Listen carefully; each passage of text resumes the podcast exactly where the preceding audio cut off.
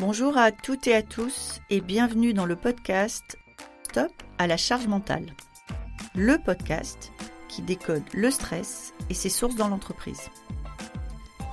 Chaque épisode est une opportunité de dire stop à la charge mentale, une nécessité pour l'équilibre de chacun et la santé de tous.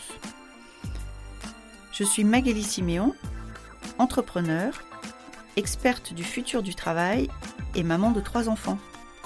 Alors, le stress et la charge mentale, je connais bien.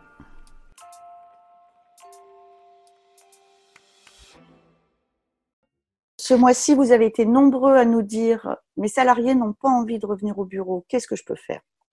Alors, l'équipe Lily a cherché des entreprises qui ont imaginé des réponses, comme par exemple SAP, l'éditeur de logiciels. Aujourd'hui, je reçois Caroline Garnier, leur directrice des ressources humaines.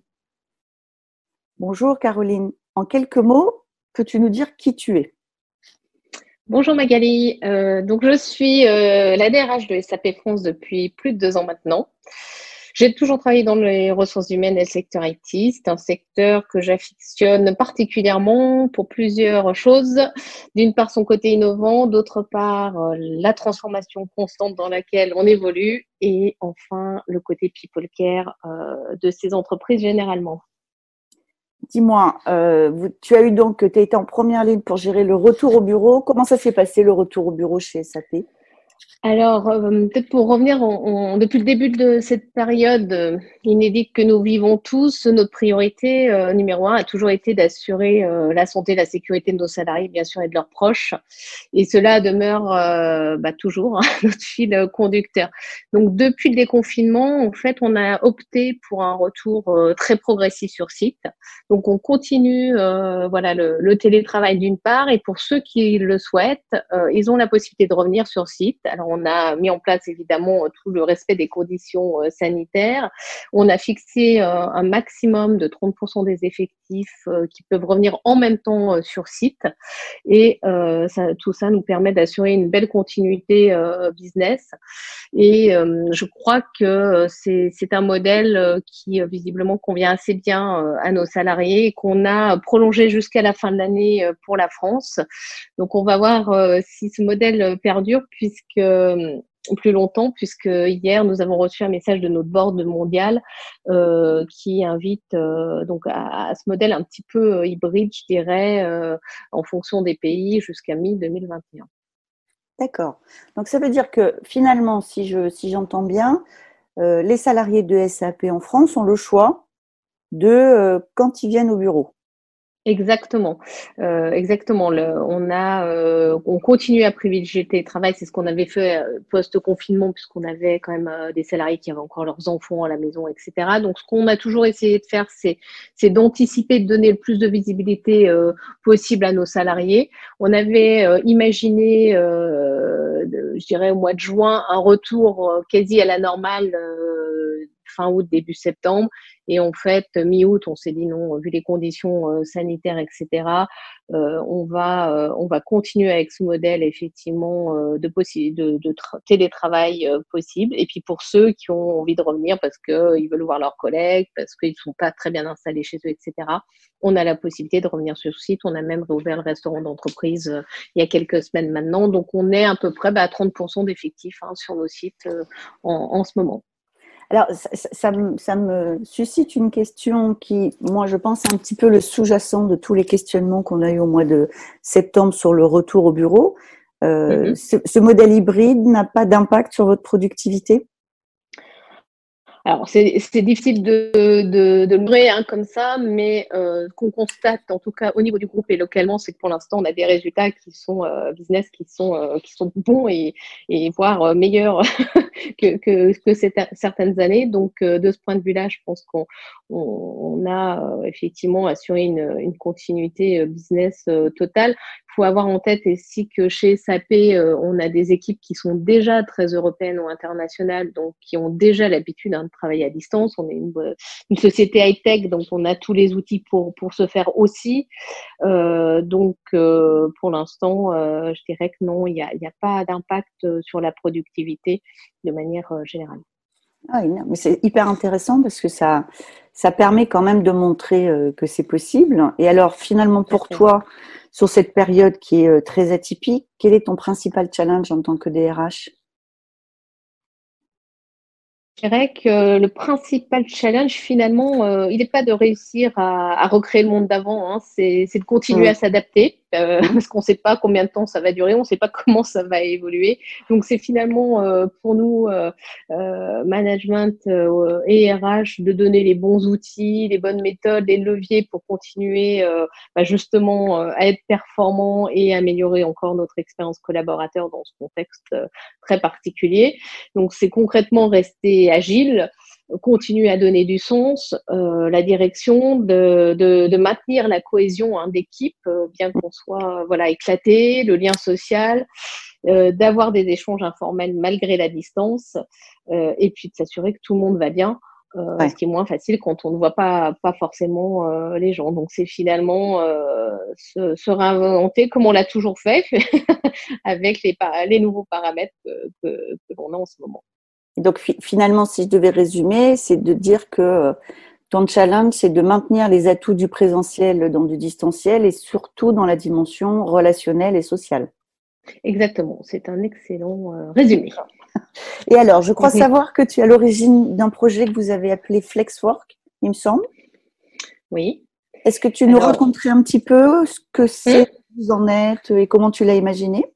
Oui, avec plaisir. Alors bon, c'est un travail euh, d'équipe, hein, ce, ce, projet. En mmh. fait, Flexwork, il est né vraiment, euh, je dirais vraiment euh, juste à la fin du confinement, où on s'est rendu compte au travers des questionnements de nos, nos collaborateurs dans, dans, dans, les coffee calls qu'on faisait, etc., qu'il y avait justement beaucoup de d'attentes hein, finalement euh, de, et de questionnements mmh. sur qu'est-ce qu'on allait, comment on allait s'organiser en termes de, de, de, méthode de travail, d'organisation du travail post-confinement, est-ce que le télétravail allait perdurer, est-ce qu'on allait augmenter le nombre de jours, etc., etc.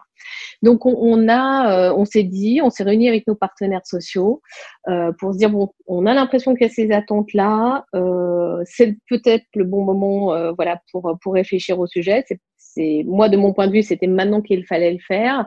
Euh, et on s'est accordé effectivement avec nos partenaires sociaux pour repousser un certain nombre de choses qui étaient qui étaient en cours pour se concentrer et brainstormer sur le sujet. Donc en fait, on a lancé un brainstorming avec nos partenaires sociaux. C'est pas une négociation, c'est vraiment une réflexion. C'était la première fois euh, que ça, fonctionnait comme ça sur le sujet. Euh, on a également, je dirais, questionner bah, nos salariés, l'ensemble de nos salariés à travers une enquête Qualtrics. donc, on a posé une soixantaine de questions à nos salariés sur comment ils voyaient la suite. Euh, quelles étaient leurs attentes.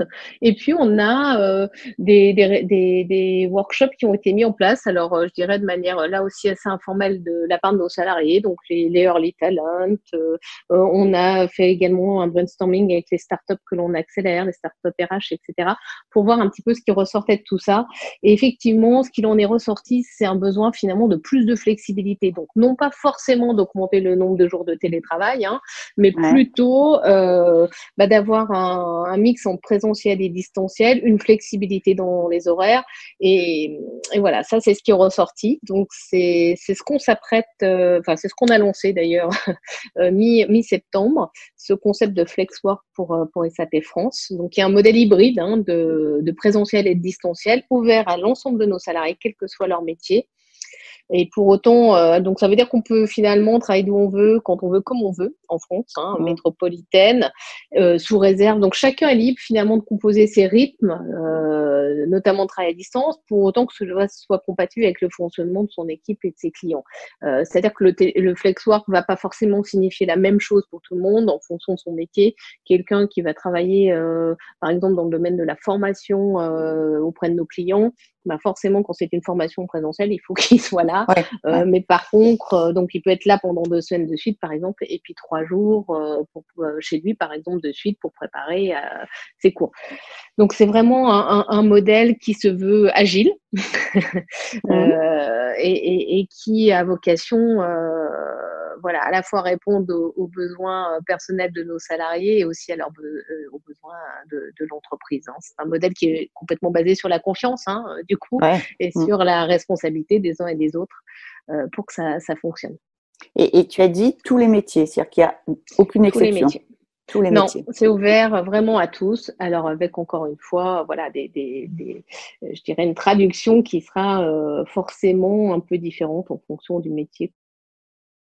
Alors j'ai deux questions sur ce projet. Alors moi, je t'imagine que j'adore parce que c'est finalement travailler euh, où je veux, quand je veux, du moment que je euh, je rencontre bien l'atteinte de mes objectifs. Ce qui m'a frappé quand on en a parlé, c'est vraiment la, la dimension co-construction. Alors, je vais poser une question qui est peut-être un peu poil à gratter, mais pour euh, pour ceux qui nous écoutent, euh, tu dis que tu as co-construit, y compris avec les, les représentations syndicales de l'entreprise, et qu'ils mhm. ont été ouverts à cette discussion et qu'ils ont contribué. Tout à fait. Euh, on a, euh, quand on a décidé effectivement que c'était euh, une, une, attente de nos salariés, on l'a décidé du coup de manière euh, commune. on a donc on a mis ce projet-là, je dirais, en, en priorité hein, parmi tous les projets qu'on traite ensemble avec nos, nos organisations syndicales mmh. représentatives. Et donc on s'est consacré, on a libéré là et mmh. designer ensemble. Et donc, on a libéré entre début juin et mi-juillet, je dirais, euh, cinq demi-journées finalement pour brainstormer vraiment euh, sur le sujet. Donc, on n'a pas d'accord à ce stade. C'est vraiment, on est dans une phase pilote hein, qui commence, euh, qui vient de commencer et qui va se poursuivre jusqu'à fin décembre. Euh, et puis ensuite, on fera effectivement un bilan de comment ça s'est passé. Et puis, on a, on a des petits jalons aussi au milieu hein, euh, de, de, cette période pilote pour améliorer les choses et pour ensuite lancer une, une vraie négociation sur le sujet. D'accord.